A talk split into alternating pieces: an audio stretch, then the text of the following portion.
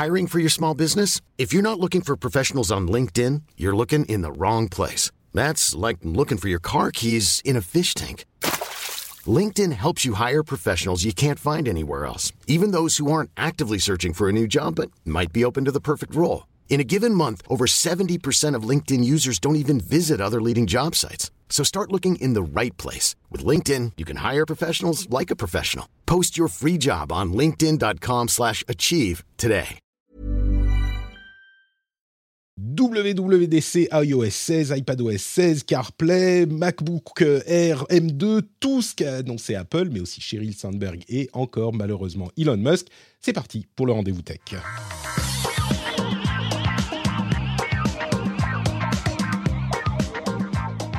Bonjour à tous et bienvenue dans cet épisode numéro 462 du Rendez-vous Tech. Nous sommes en juin 2022.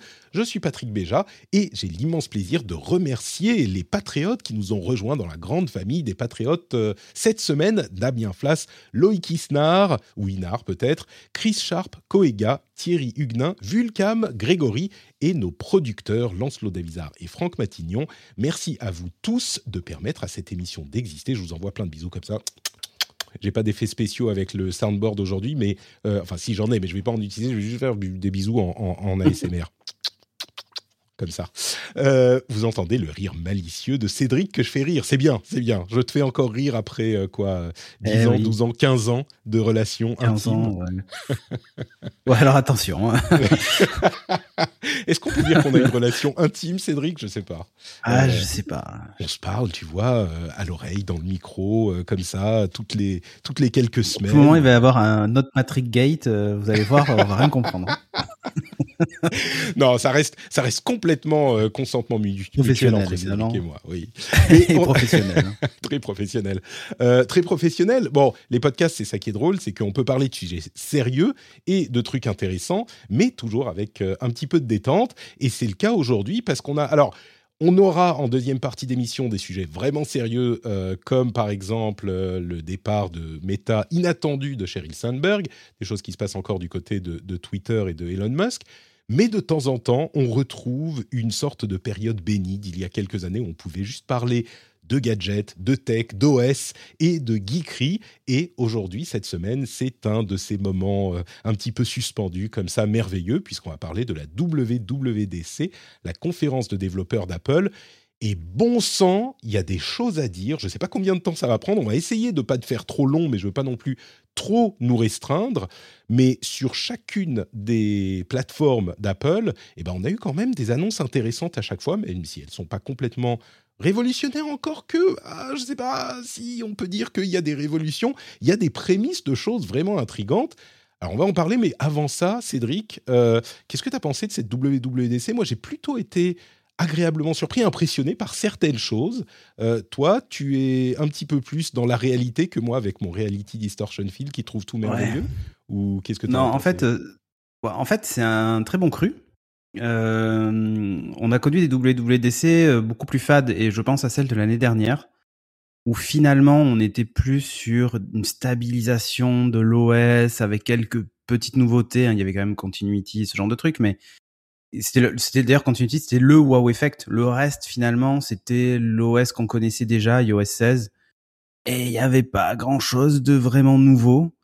Euh, là, on, je, avec, avec iOS 16, je pensais pas qu'on on irait jusqu'à ce niveau de modification de l'OS euh, avec de nouvelles fonctionnalités, euh, etc. à tous les niveaux, hein, que ce soit au niveau de, de la domotique, euh, de CarPlay, euh, des messages, de absolument tout ou presque euh, dans l'OS. Je pensais pas qu'en fait on serait sur une année, euh, une année euh, qui apporterait autant de nouveautés. Je pensais qu'on allait avoir quelques nouveautés à la marge, mais qu'on serait encore sur de la stabilisation de l'existant. En fait, pas du tout.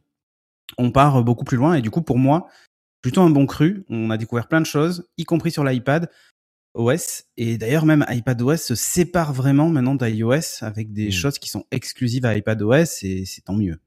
Bah, on va en parler justement, effectivement. Euh, moi, c'est surtout sur iPadOS que je vais avoir besoin que tu me ramènes sur terre un peu parce Ouais. que il y a des choses euh, vraiment surprenantes, mais pas que. Effectivement, Euh, disons que pour résumer, on va rentrer dans les détails, mais pour résumer, je dirais que pour chaque plateformes. Alors, on le rappelle, hein, la WWDC, c'est la conférence pour développeurs d'Apple. Donc, ils présentent les nouvelles versions de leurs plateformes, de leurs différentes plateformes.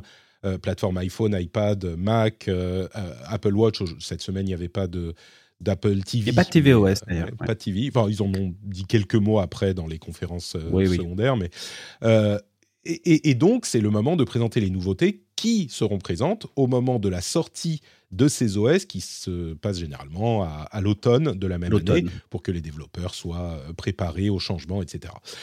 Et je dirais qu'il n'y a pas, sur, enfin, sur euh, chacune des plateformes, il n'y a pas vraiment une fonctionnalité, à part peut-être l'iPad, une fonctionnalité où on peut dire Là, c'est vraiment le truc, le headliner, le truc à retenir.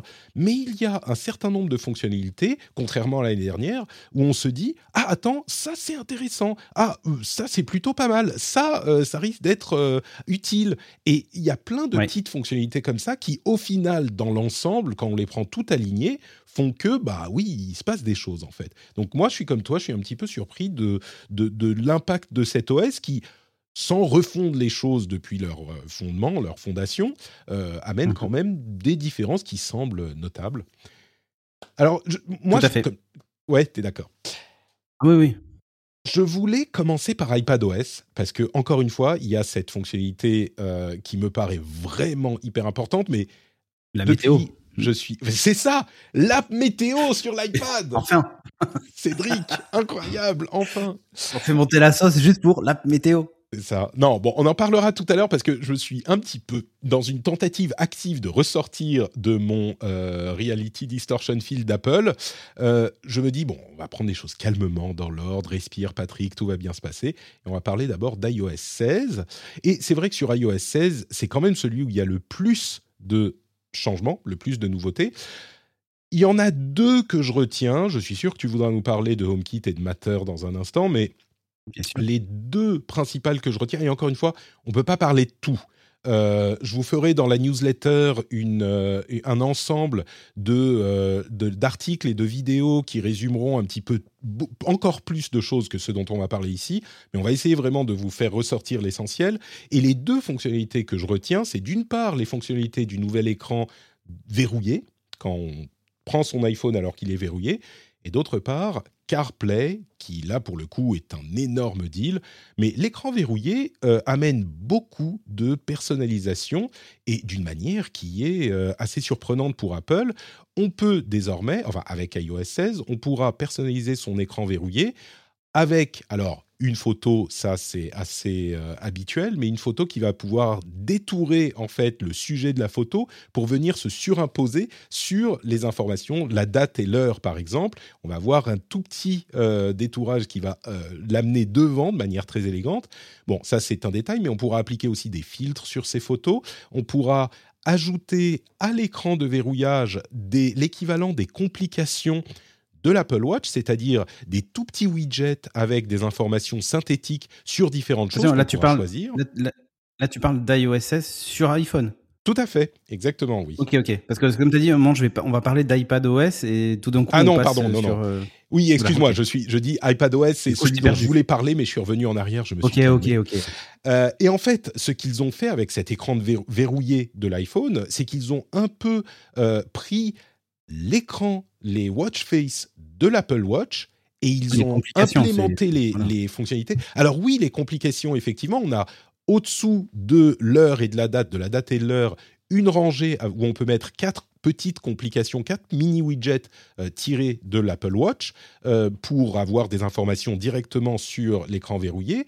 Mais il n'y a pas que ça. On peut aussi établir différents écrans verrouillés euh, préfaits qu'on va pouvoir, entre lesquels on va pouvoir swiper euh, à droite à gauche, comme on le fait avec les watch face sur l'Apple Watch, et on va pouvoir aussi attribuer différents euh, écrans à différents modes focus. Donc, euh, quand on a le mode focus au travail, eh ben, on va avoir un écran dédié au travail. Quand on a le mode sommeil, eh ben, on va avoir un écran différent. Quand on a le mode, euh, euh, enfin, je sais plus, à la maison, on va avoir un écran spécial pour la maison, etc., etc. Donc, il y a vraiment désormais une utilité de cet euh, écran de verrouillage. alors, c'est des fonctionnalités dont une partie, on pouvait déjà les retrouver ailleurs, notamment sur Android, mais là, elles arrivent sur iOS. Il y a aussi une refonte des notifications. elles sont, elles prennent beaucoup moins de place. C'est limite, on se rend compte qu'il y a beaucoup trop de notifications sur votre écran et on les vire parce que c'est un petit peu pénible. Donc elles viennent tout en bas de l'écran dans un carrousel qu'on peut même faire disparaître. Et puis, dans ces notifications, il y a aussi un nouveau type de notification qui s'appelle des live activities, qui vont pouvoir être en fait encore un widget, mais qui va être modifié en temps réel. Ils ont donné deux exemples. Euh, un match de sport dont on va avoir les résultats en temps réel, euh, avec les buts, euh, etc., le temps qui reste dans le match. Et ça, ça se met à jour en temps réel. Ou alors, une course Uber qui va nous indiquer, le petit widget va nous indiquer, votre chauffeur est à tel endroit, il arrive dans tant de minutes, et ça se met à jour en temps réel avec les informations sur le, euh, la voiture, etc., etc. Donc, vraiment une refonte importante de euh, cette, euh, cette OS. Puis l'autre chose, c'est CarPlay, mais peut-être un commentaire sur, sur cette partie de la d'iOS 16 de Cédric. Ouais, CarPlay justement. Alors moi je l'utilise tous les jours. Alors pardon, euh, je, voulais des, un ah. commentaire sur l'écran de verrouillage, ah, mais si tu veux parler de CarPlay, vas-y. Non, non, euh, ok, pas de souci, pas de souci. On va pas réussir à se comprendre aujourd'hui, Patrick. Que se passe-t-il euh, Non, le lock screen, Après 10 ans, après 15 ans, on se parle plus assez, on se comprend plus. C'est c'est ça. non, non, non. Le lock screen, évidemment, c'est c'est juste top. En plus, c'est fait à la Apple, c'est-à-dire que ils savent que on peut vite rendre le truc ultra moche. Euh, voilà, on sait Patrick par exemple, on le connaît, tes goûts douteux. Euh, le truc peut très vite être très moche avec les photos, euh, les photos de, en profondeur, machin, avec une police d'écriture qu'on lit pas avec le fond de la photo, machin. Enfin bon, la totale. Euh, en fait, ils ont fait le truc, c'est comme toujours chez Apple, comme dirait euh, Jérôme Kainborg qui est pas parmi nous. En gros, c'est la chambre d'hôtel dans laquelle on peut, on a l'illusion de faire la déco, mais finalement, on reste chez Apple. Et c'est un peu ça, c'est-à-dire que le choix des filtres, des couleurs, etc., tout est fait pour que ça reste lisible, ça reste euh, beau selon les canons d'Apple. Euh, et, du coup, c'est hyper bien pensé. Moi, je trouve que les complications, c'était vraiment le truc euh, qui manquait. Euh, moi, j'ai pas mal de widgets sur mon sur mon iOS. J'ai par exemple, tu vois, mes rendez-vous, j'ai mes anneaux fitness, etc., la météo. Mais si je peux avoir tout ça sur l'écran de veille de mon téléphone, ça m'intéresse beaucoup plus parce que j'ai pas besoin de déverrouiller mon téléphone. C'est-à-dire que je, en fait, j'appuie juste un coup sur l'écran, j'ai tout de suite l'aperçu de là où j'en suis et puis c'est fini, je peux le reposer et c'est terminé. J'ai pas besoin de déverrouiller, de slider à travers mes écrans, euh, etc. Ça sera encore euh, plus cohérent avec euh, les rumeurs qu'on a sur les iPhone 14 Pro qui auront un écran toujours allumé. tu vois, c'est ça. Ça, ça. ça, serait, ça serait euh, totalement dans, euh, cohérent. On verrait toujours les complications et dès qu'on touche, comme sur la montre, elle sera active, etc. Euh, il y a alors il y a un, commentaire de Quentin qui dit est-ce que vous utilisez vraiment les différents écrans pour l'Apple Watch? Moi j'en ai deux, un pour le week-end et un pour la semaine où dans la semaine bah, j'ai plus d'infos parce que j'ai besoin de mes prochains rendez-vous, ce genre de truc d'un coup d'œil. Euh, et le week-end bah, j'ai besoin juste de l'heure essentiellement donc je mets juste l'heure. Sur le téléphone, je vois pas trop l'intérêt dans un premier temps, mais mais euh, en fonction moi, de si on est au boulot ou à la maison peut-être. Ouais, voilà. avec je fais partie des gens qui utilisent Focus. Je sais pas toi si c'est le cas, mais pas du tout. Mais, mais euh, ouais, voilà. Mais moi, quand par exemple, j'arrive au boulot et j'ai plus que un seul écran. Euh, quand je déverrouille mon téléphone, j'ai plus qu'un seul écran sur lequel j'ai euh, bah, Teams, Outlook, tous mes outils du boulot. Il y a que quelques personnes qui peuvent envoyer des notifications et les autres, elles finissent dans mon résumé genre à midi ou à 18 h euh, et quand je quitte le boulot avec la géoloc, eh ben, je repasse en mode euh, classique où là, bah, j'ai tous les autres écrans sauf celui où j'ai les outils du boulot, tu vois, l'inversion du truc. Et, euh, et c'est vachement pratique. Et du coup, le, si en plus je peux personnaliser aussi l'écran d'accueil, pourquoi pas? Genre au boulot, j'ai un fond ultra neutre. Et quand je rentre chez moi, j'ai un fond avec la photo de mon dernier, etc. Quoi. Mmh. Donc, je, trouve que c'est effectivement assez puissant. C'est euh, c'est quand même, ça demande beaucoup de personnalisation et de travail pour établir tout ça. C'est bien pour euh, des geeks comme toi. Mais non, ce qui. Je suis pas d'accord. Non, c'est vrai? Ah ouais, je trouve que c'est en fait quand j'ai vu la démo, je me suis dit c'est compliqué. Hmm. non, quand j'ai vu la démo, je me suis dit c'est compliqué. Et en fait, quand j'étais dans les paramétrages, franchement, vous avez un truc qui s'appelle concentration. il y en a un, par défaut, ils en ont configuré quelques-uns, genre conduite, etc. Il y a une catégorie qui est notification autorisée et vous choisissez les contacts. Enfin, si vous voulez qu'il y ait des réponses automatiques ou pas, et à quel moment vous voulez que le truc s'active. C'est quand même, enfin, ouais. c'est pas. Ça, ça a l'air compliqué, mais la, la, mise en place est pas si difficile que ça. Il faut juste passer 10 minutes à le faire, quoi. Ouais, d'accord. Ouais, c'est ça, honnêtement. Hmm. Très bien. Bon, bah écoutez. Euh, tu gagnes énormément de temps après. Tu le fais une fois et puis voilà. Je pense qu'on pourrait passer beaucoup de temps là-dessus, euh, comme sur beaucoup d'autres fonctionnalités, mais je veux qu'on avance parce Live que. Activities, juste un truc. Oui. Euh, parce que c'est ces widgets-là avec modification en temps réel, comme tu disais, Uber, machin et tout, c'est vraiment cool. Mais même pour la maison, c'est-à-dire que si à un moment tu lances un minuteur ou n'importe quoi, je suis sûr que les minuteurs, ils ont pas fait la démo, mais tu vas avoir le minuteur en, en live widget en bas, ce genre de choses. Mm. Peut-être même que si tu as une voiture électrique avec une app, euh, tu pourrais voir le temps de charge qui reste sur la voiture ou est-ce qu'elle en est en temps réel et tout ça. Et c'est vraiment cool en fait ce qu'ils ont fait. Ouais, ouais, ouais, je suis assez d'accord. Euh, bah justement, en parlant de voiture, CarPlay est l'autre chose qui m'a vraiment marqué. Et là, pour le coup, euh, c'est Ouais. hyper, hyper impressionnant. C'est une nouvelle génération de CarPlay. Je ne sais pas s'ils ont dit qu'elle serait pas disponible tout de suite au lancement d'iOS. Je me souviens plus, mais en tout Pas cas, c'est un sneak peek, ouais. c'est ça. Euh, au Ouais. lancement d'iOS 16, donc ça sera un petit peu plus tard, mais c'est une nouvelle génération où euh, CarPlay, c'est donc cette euh, interface qui s'affiche sur un écran secondaire de votre voiture pour contrôler les fonctionnalités de l'iPhone. Mais la deuxième génération va beaucoup plus loin. Elle peut prendre en charge l'ensemble des écrans de votre voiture, qui est un grand écran, deux, trois. Enfin, elle peut afficher toutes les informations et elle peut afficher des choses comme bah, euh, la vitesse, l'heure, le plan, enfin vraiment absolument tout. Elle prend en charge tout l'affichage de votre voiture, euh, cette nouvelle version de, de- de CarPlay. C'est un peu, enfin c'est vraiment une- un énorme changement. C'est Ah Apple oui. qui dit euh, les constructeurs de voitures. Vous inquiétez pas, vous faites votre petit dashboard si vous voulez, mais enfin euh, après vous, vous, vous avez plus à vous en occuper. Nous, on prend tout en charge. C'est limite comme une Apple TV pour une télévision, c'est-à-dire que vous avez l'interface de votre télé qui a plein de fonctionnalités, que vous utilisez ou pas, mais quand vous êtes sur l'Apple TV, bah, ça prend tout en charge et vous, gérez tout directement par l'Apple TV, comme toutes les set-top box. hein. Mais en gros, c'est un petit peu une set-top box pour votre télé et ça remplace tout ce qu'il y a déjà dans votre voiture au niveau affichage et information. C'est monumental. Moi, ça me paraît énorme. Euh, parce que, d'une part, c'est euh, sans doute une pièce de ce qu'ils ont développé pour une éventuelle Apple Car qui sortira peut-être un jour. Euh, mais là, ils en ont pris un, un morceau et ils l'ont mis dans l'iPhone pour la prochaine version d'iOS.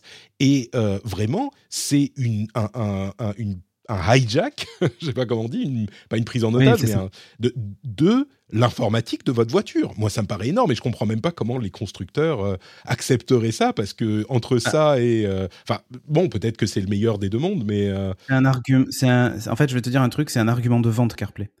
Aujourd'hui, en fait, quand tu, alors aux États-Unis en particulier, mais même chez nous, Mm. ça commence. Enfin, moi, par exemple, je, je change de voiture là. Je viens de recevoir ma nouvelle voiture. Il était hors de question qu'elle n'ait pas CarPlay. Mm. Euh, et, ça, et du coup, j'avais le choix même avec un, autre véhicule qui n'était pas CarPlay. Et pour moi, il était hors de question de prendre le véhicule qui n'était pas CarPlay. Euh, c'est c'est tellement facilitant déjà à l'heure actuelle que tu peux pas imaginer utiliser autre chose. Euh, et là, en fait, ce qu'ils ont fait, ça va, ça va, ça va, oui, clairement, ça va au-delà de de ce qui existe à l'heure actuelle. C'est que la nouveauté, c'est que aujourd'hui, CarPlay, t'interagissais essentiellement avec ton téléphone, mais avec aucune fonctionnalité de ta voiture. Mhm. C'est-à-dire que la c'était musique, pour la musique, le plan, ouais, c'est ça. Ouais, le, le seul truc, c'était euh, pour la radio. C'est-à-dire quand tu écoutais la radio sur CarPlay, il y avait euh, un, un écran d'accueil avec trois widgets et dans un des coins, ben, on voyait qu'il y avait une icône en gros de radio et tu pouvais la mettre en pause. C'est tout ce que tu. En gros, ça coupait le son de l'autoradio. Hein. Ça la met pas en pause puisque je vous ne mettez pas en pause le, le- la radio. Hein. Ça va de soi. C'est un média live, mais ça a coupé juste le son en fait. C'était la seule interaction physique avec le véhicule. Là, en fait, déjà, sur l'écran de base, je parle même pas du reste, hein, des compteurs de vitesse, etc. Euh, vous avez l'accès à la climatisation, à, en fait, euh, au chauffage des sièges, si vous avez des sièges chauffants. Enfin, en gros, vous avez accès à tout ce que vous aviez accès avec l'infotainment de votre véhicule de base. C'est ça. Et en plus, ils ont rajouté autre chose, c'est que vous avez aussi accès à tout, tout ce qui est euh, odométrie du véhicule. Donc, vous avez accès euh, au contour, au compteur de vitesse, euh, au niveau d'essence euh, ou de batterie si c'est un véhicule électrique, le kilométrage, enfin la, totalité. Juste pour être clair, c'est pas juste qu'on y a accès, c'est que là où pour les voitures qui ont un écran à la place du tableau de bord de toute façon, eh ben sur ces écrans-là, c'est plus le système informatique de la voiture qui prend en charge l'affichage, c'est que tout passe par l'iPhone et c'est l'iPhone qui prend en charge l'affichage de votre écran hein. existant. en fait, tu auras les deux. les, les gens qui vont acheter ces véhicules-là, euh, auront de base un système proposé par Renault, par exemple. C'est ça. et quand vous allez brancher l'iPhone, euh, ça va le remplacer. C'est exactement ce qui se passe quand vous utilisez CarPlay. C'est-à-dire que de base, vous avez l'infotainment de votre voiture. Même utiliser, moi je peux utiliser mon iPhone et changer la musique sans passer par CarPlay, hein, directement depuis. Hmm. Mais là, la nouveauté, c'est que ça va remplacer le truc. Et c'est pas pour dans 3-4 ans, comme je lis dans le chat, c'est pour l'année prochaine. Hmm. C'est dès l'année prochaine, les premiers véhicules compatibles seront là c'est d'ailleurs ils l'ont annoncé hier et je connais des gens qui travaillent sur ces projets-là dans une marque aux losanges qui m'avaient déjà dit il va y avoir des choses incroyables chez Apple avec la prochaine version de CarPlay, mais j'imaginais pas qu'en fait ça allait jusque là. Hmm. Donc euh, sur les prochaines versions euh, de certaines voitures chez Renault, vous verrez en fait vous avez bah, l'affichage complet par ce CarPlay Next Gen qui est pris en charge et ça c'est dès l'année prochaine, pas dans 3-4 ans. Euh, là ils nous l'ont montré parce qu'ils ont fait un peu de teasing, mais c'est dispo dès l'année prochaine. Hmm. Alors à voir sur quel modèle, combien de modèles, etc. Ils ont annoncé beaucoup de partenaires. Il y en avait, je sais pas, une trentaine peut-être euh, chez les constructeurs. Et puis c'est pas si compliqué à faire que ça finalement parce que tout est déjà informatisé dans les véhicules. Donc euh, ils passent l'info de euh, la vitesse. ensuite on l'affiche par tel ou tel système. Ça change pas grand-chose. Mais bon, effectivement, c'est énorme. On pourrait faire là encore tout un épisode là-dessus. Mais euh, pour moi, c'était l'une des grosses, grosses annonces qui est un petit peu passée en, sous-main. Euh, mais peut-être aussi que ça permet aux constructeurs d'avoir des systèmes performants et euh, appréciés par les utilisateurs sans avoir les développer eux-mêmes, euh, une époque où euh, l'informatique d'une voiture comme Tesla est quand même vantée comme une grosse avancée euh, pour les constructeurs. Et il y a eu un vrai changement de mindset chez les, constructeurs automobiles qui au début voyaient Android Auto et CarPlay comme des concurrents à leur infotainment. Alors ça c'est très franco-français hein, parce que tous les autres, tous les marques étrangères l'ont adopté tout de suite. la preuve en est, c'est que justement là chez Hyundai, parce que du coup je connais bien parce que mon prochain véhicule est une Hyundai. Euh, il y a une mise à jour logicielle qui du coup autorise l'accès au véhicule via Apple Car Key. Donc dans le wallet, j'ai la clé de ma voiture mm. et dans mon Apple Watch, je peux la débloquer, mais je peux aussi démarrer euh, mon véhicule avec. Et c'est une simple mise à jour. Et en fait, la seule question, c'est est-ce que le hardware est présent dans la voiture? Donc il faut un capteur NFC, il y a tout un tas de trucs, etc. Mais l'idée, c'est que les constructeurs ont compris que c'était un vrai argument. Aux États-Unis, 79% des gens qui envisagent d'acheter une voiture euh, envisage de le faire uniquement si elle dispose d'un système intelligent comme CarPlay ou Android Auto. Alors ça, c'était 78, euh, je crois, c'est la stat d'Apple. Ouais. J'aimerais bien voir d'où elle vient, mais, ça fait beaucoup quand même. Je, je, suis sur beaucoup de forums automobiles et je te promets que c'est vraiment une euh, une comment s'appelle euh, un argument important dans le choix. Je peux imaginer que qu'on se dise euh, je, je, le veux au cas où quoi. Même si admettons même que je sois sur Android, euh, je veux qu'il y ait CarPlay et Android Auto dans ma voiture pour être tranquille si je veux changer un jour parce que la voiture tu l'achètes pour un certain temps. Je peux l'imaginer. Mmh. alors, il y, a eu plein d'autres choses. Hein. Dernier truc. Oui, notre Cassim qui nous dit les gens aimeraient bien, mais après personne n'a le budget bah, tu prends euh, le, plus, le véhicule électrique le plus abordable qui est la Dacia Spring, elle est CarPlay. Hmm. Et c'est euh, alors maintenant elle a augmenté parce qu'il y a eu différentes augmentations de prix, mais c'était 16 000 et quelques euros pour un véhicule électrique, euh, voilà, avec en plus une subvention, etc. Mais mais l'idée c'est que bah ça reste abordable, hein. et vous trouvez CarPlay maintenant sur des véhicules qui sont pas si chers que ça en fait plein d'autres euh, mises à jour donc d'iOS. Il y a des choses dans iMessage où on peut éditer les messages, euh, annuler un, envoi de messages, euh, passer plein de choses comme ça. Il y a un truc qui est intéressant qui est une sorte de catalogue pour les applications SharePlay. Alors SharePlay, c'est quoi? C'est la fonctionnalité qui qui permet de partager du contenu à l'intérieur d'un call FaceTime. C'est-à-dire qu'on va pouvoir regarder la même vidéo ou ce genre de choses, bah là, ils incluent un catalogue d'applications qui peuvent avoir des mini-jeux ou des choses comme ça. ça me fait penser à WeChat ou à Line ou à ces super apps euh, auxquels on, pensait beaucoup il y a quelques années, quand Zuckerberg voulait transformer Facebook en, super app avant qu'il ne change d'avis et qu'il s'oriente vers le métavers. Mais, mais, là, c'est vraiment là encore un truc assez important. Il y, a, y, a, quoi d'autre? Il y a la dictée sur l'appareil directement avec euh, le clavier qui est toujours actif quand on fait la dictée, donc on peut changer très rapidement.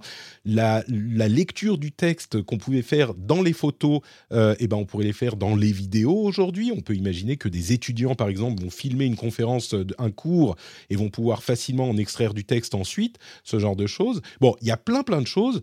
comme je le disais, j'imagine que toi, tu veux nous parler de Matter et de HomeKit. D'autres choses aussi, hein, vas-y, mais on a 15 minutes hein, pour euh, l'annulation d'un message, euh, ouais, d'un undo euh, ouais, c'est pas infini, ouais. Ouais, c'est ça.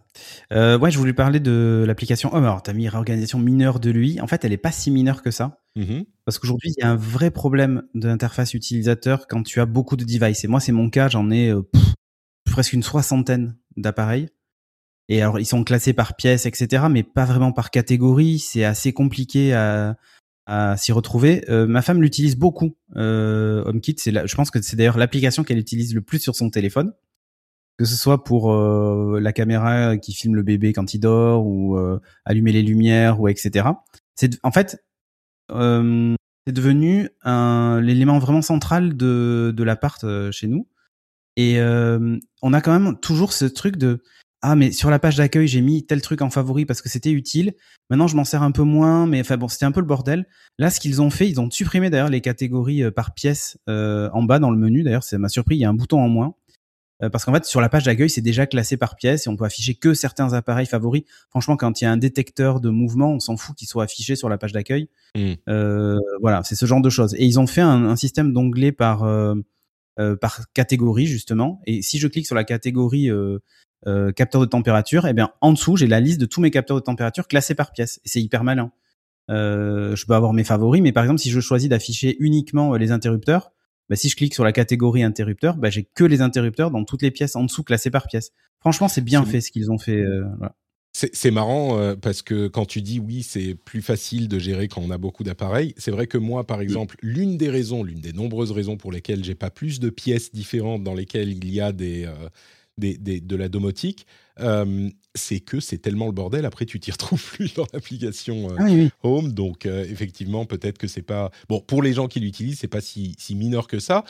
Et puis surtout, il risque d'y avoir plus de gens qui se mettent à la domotique parce que l'alliance Matter, qui est une alliance entre Apple, Google, Microsoft et plein de fabricants d'appareils d'informatique, enfin d'appareils de, domotique, eh ben, elle décolle enfin et iOS 16 sera compatible. Donc c'est une compatibilité totale entre tous les appareils qui ont ce standard Matter. Donc on n'aura plus euh, Philips d'un côté et les autres de l'autre. Euh, ça sera tout le monde ensemble. On s'en fiche. Et, voilà, voilà vous achetez un, appareil, Matter, et ça marche avec tout.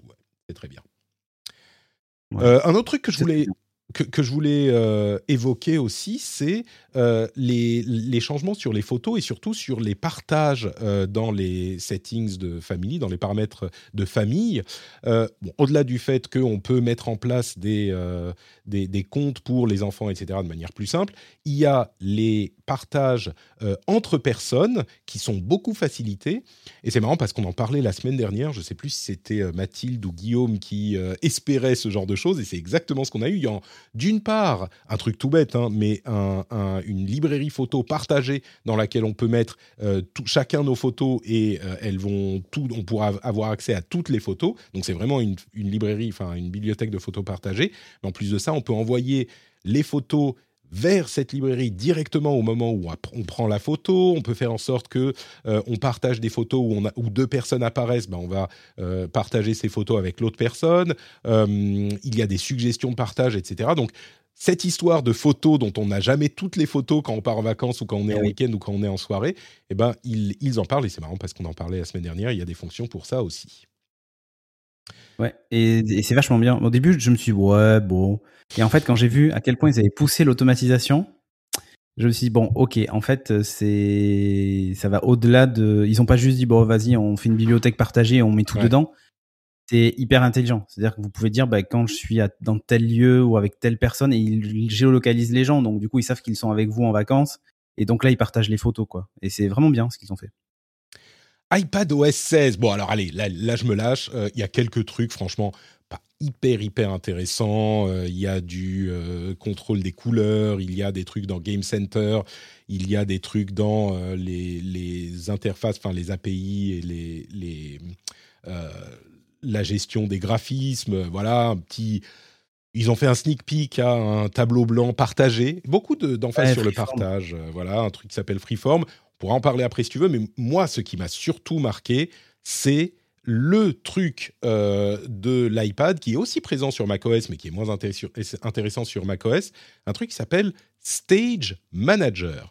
Alors Stage Manager, c'est en fait la possibilité d'utiliser une sorte d'outil de fenêtrage et de surimposition de fenêtres, comme sur une interface graphique classique comme Windows ou macOS, mais sur l'iPad. C'est-à-dire qu'on peut avoir euh, entre une et quatre fenêtres affichées sur l'iPad et les autres fenêtres, c'est-à-dire les autres apps qu'on a utilisées récemment, se décalent sur le côté et on peut y accéder en cliquant dessus, euh, soit en tapant avec le doigt, soit en cliquant avec un trackpad ou, une, ou même une souris, maintenant que l'iPad peut les utiliser.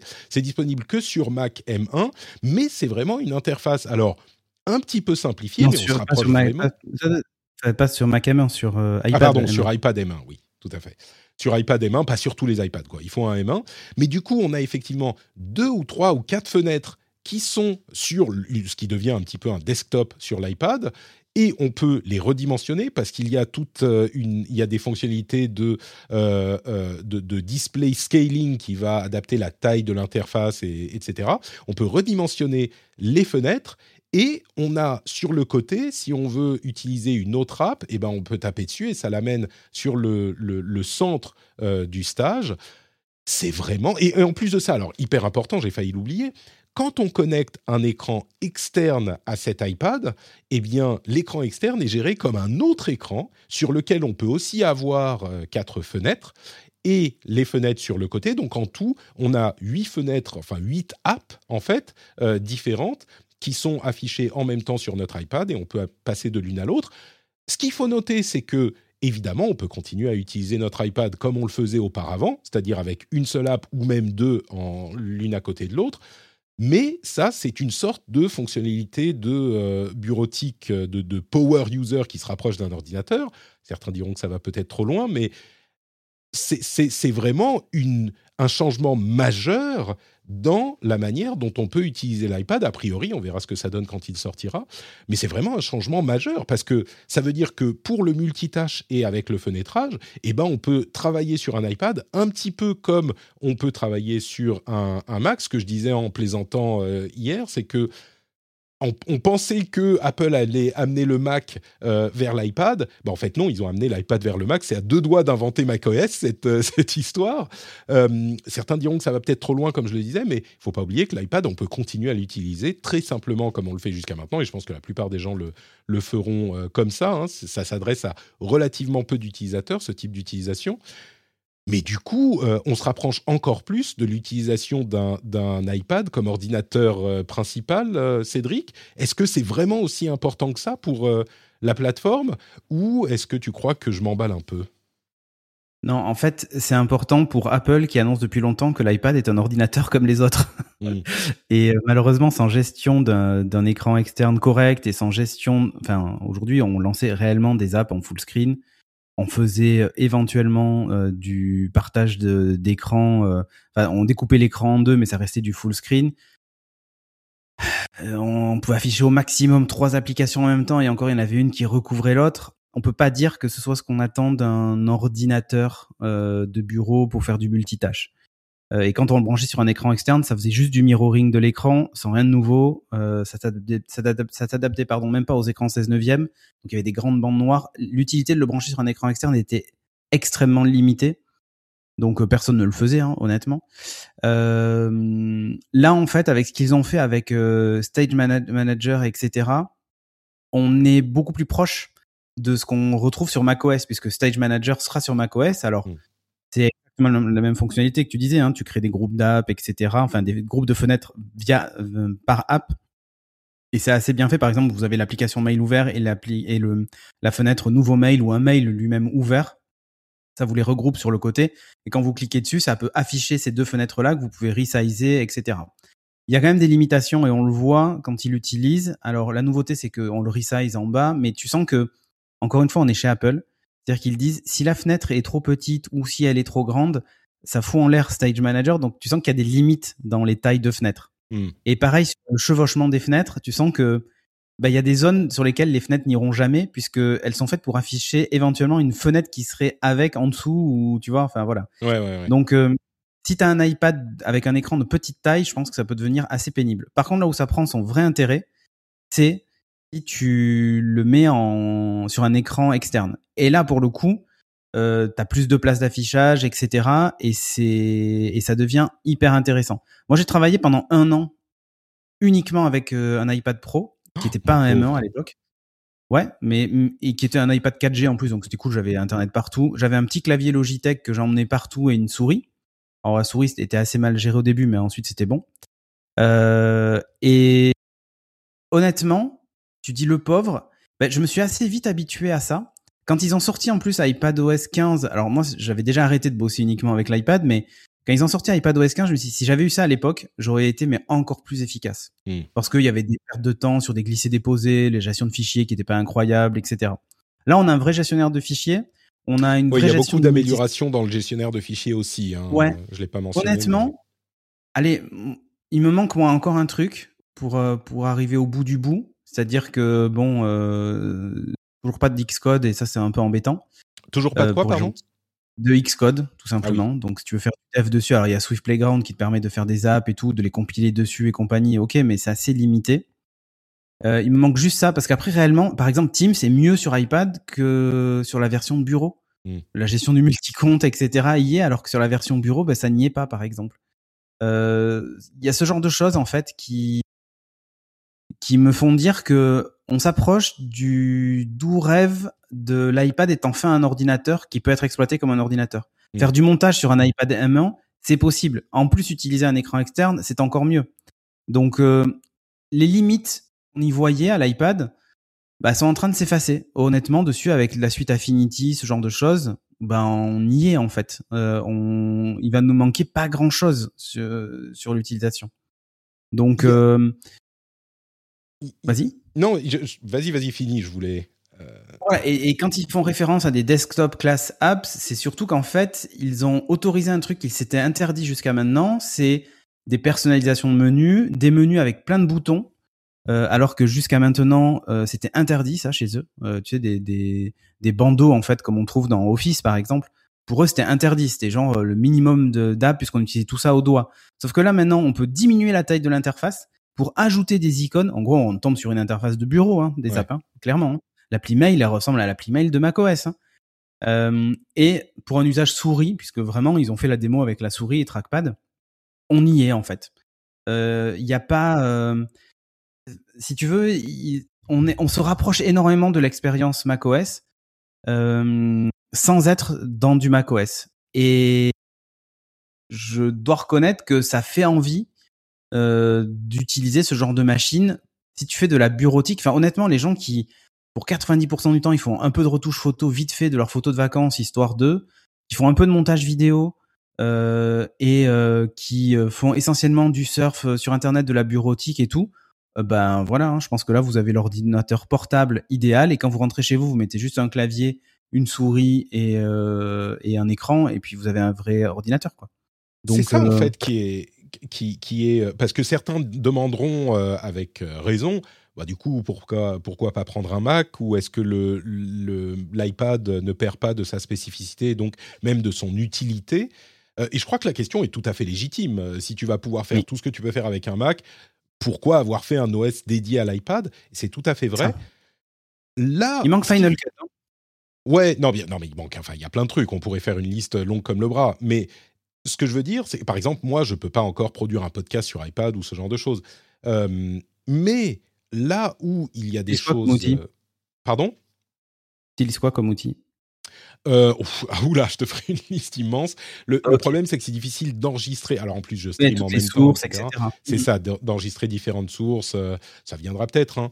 Mais, mais là où euh, l'iPad reste différent d'un ordinateur un petit peu plus, on va dire, big boys, big girl pants ordinateur, c'est que il est, il peut être utilisé hyper simplement comme un iPhone ou comme un iPad euh, qu'on a toujours connu. Ça reste possible à utiliser avec une seule app en plein écran. Et oui, évidemment qu'on peut aussi mettre une app en plein écran sur Mac, mais, mais c'est pas la même chose, c'est un OS plus compliqué, etc. Là, on a vraiment, on est en train d'arriver à euh, un iPad qui était extrait de l'OS euh, d'iPhone, comme c'était le cas au tout début, extrait d'un OS d'iPhone et, qui, qui, qui s'en éloigne pour se rapprocher du Mac, mais il reste entre les deux.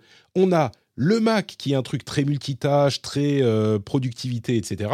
L'iPhone sur lequel on peut faire plein de choses, mais qui reste un, un outil un petit peu moins pratique pour le travail et l'iPad qui va être entre les deux vraiment, qui est pas aussi super pratique et transportable qu'un iPhone, mais qui est pas non plus aussi puissant qu'un euh, ordinateur classique, que ce soit Mac ou, PC, mais qui est vraiment entre les deux. Parce que jusqu'à maintenant, et on va dire jusqu'à il y a deux ans, l'iPad c'était euh, un gros iPhone, quoi. C'était pas plus que ça. Et là, il le différencie vraiment. Et à voir, il faudra voir ce qui se passe avec euh, ces nouvelles mises à jour, et j'imagine que l'année prochaine, ça sera encore plus le cas. Mais à voir si ça peut vraiment en faire un outil qui se différencie des autres, des deux autres finalement. Et, je crois que l'idée d'avoir cet iPad en déplacement euh, qu'on va utiliser de manière peut-être un peu plus simple, parce que franchement, Stage Manager avec des fenêtres plus petites sur un écran de 9 pouces, ah, c'est euh, nul. Ça va être un petit peu compliqué encore que. Non, là, il faut un minimum un, 13 pouces, mais bon. Mais disons qu'on utilise les apps sur iPhone, hein, donc euh, l'écran est plus petit. Oui, mais... les apps sur iPhone, t'as pas, enfin, attention, hein, les desktop class apps comme ils les appellent, euh, on est sur des apps qui déjà vont te demander, tu sais, de réduire la résolution, enfin la taille de, de, des interfaces, ajouter des choses qui seront peut-être difficiles à cliquer au doigt, en fait, tu vois. Bien sûr. Non, non, bien sûr. ce que je veux dire, c'est que on peut justement l'utiliser plutôt pour faire, pour continuer le parallèle euh, ou le, mhm. l'écart entre iPhone et, Mac. On peut l'utiliser plutôt comme un iPhone en déplacement et puis plutôt comme un Mac à la maison. Et du coup, ça devient un appareil qui est vraiment euh, polyvalent et qui pourrait peut-être suffire euh, à, beaucoup de gens. C'est un truc qu'on dit. C'est bizarre parce que c'est un truc qu'on dit depuis dix ans. Quoi. Ah, l'iPhone, l'iPad pourrait suffire à des gens qui s'en servent, qui se servent de, leur ordinateur juste pour faire du, mail et du, de la navigation. Et pourtant, les gens continuent à utiliser un ordinateur. Alors, à voir si là, ça l'amènera. Mais je dirais que là, c'est peut-être encore une fois la meilleure chance que ça a de prendre. Euh, bon, à voir. Mmh donc ça, c'est. Il y a, Nico Popi qui, qui, qui est pas mal. Il dit Je trouve que l'iPad de moins en moins différenciant avec la surface. Bah, en fait, il se différencie sur euh, aujourd'hui sur euh, la puce M1 et sur l'autonomie. C'est-à-dire que voilà, je. Oh, la surface a une bonne autonomie quand même. Enfin, ça dépend de quel modèle de surface, mais. Euh, ouais. Ouais. sur, enfin, d'expérience, euh, on n'est pas sur l'autonomie et la puissance équivalente entre la surface non, sûr. non mais ce qui, change surtout, c'est l'OS.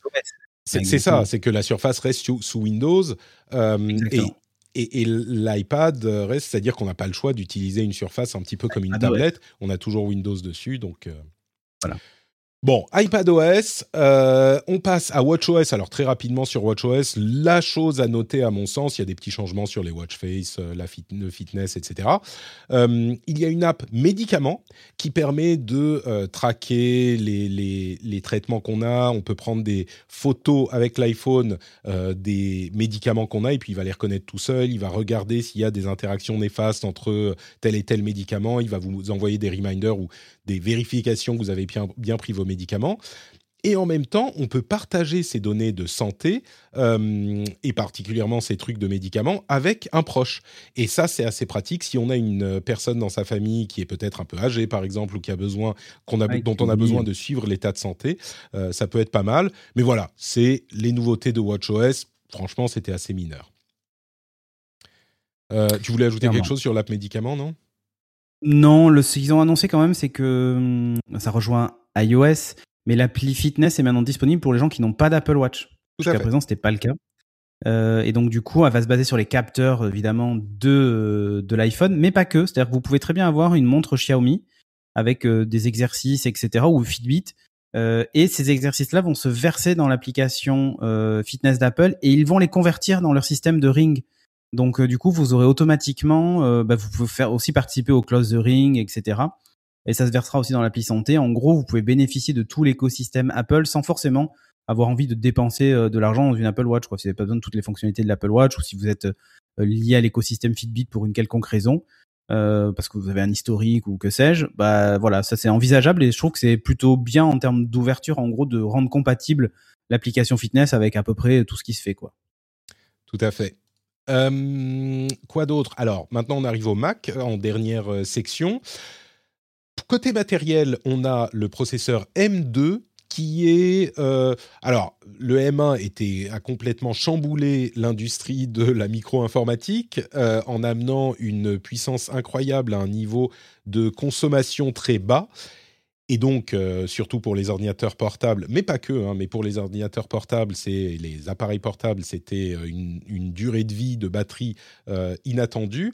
Le M2 va plus loin dans cette direction, c'est-à-dire qu'on a des performances qui sont supérieures, selon Apple, de euh, entre 20 et 30% en fonction de ce qu'on regarde, euh, avec la même enveloppe thermique, donc avec la même consommation, et donc peut-être euh, avec, si on a besoin de faire des tâches plus gourmandes, on aura besoin de moins d'énergie, et donc on aura une batterie qui durera plus longtemps.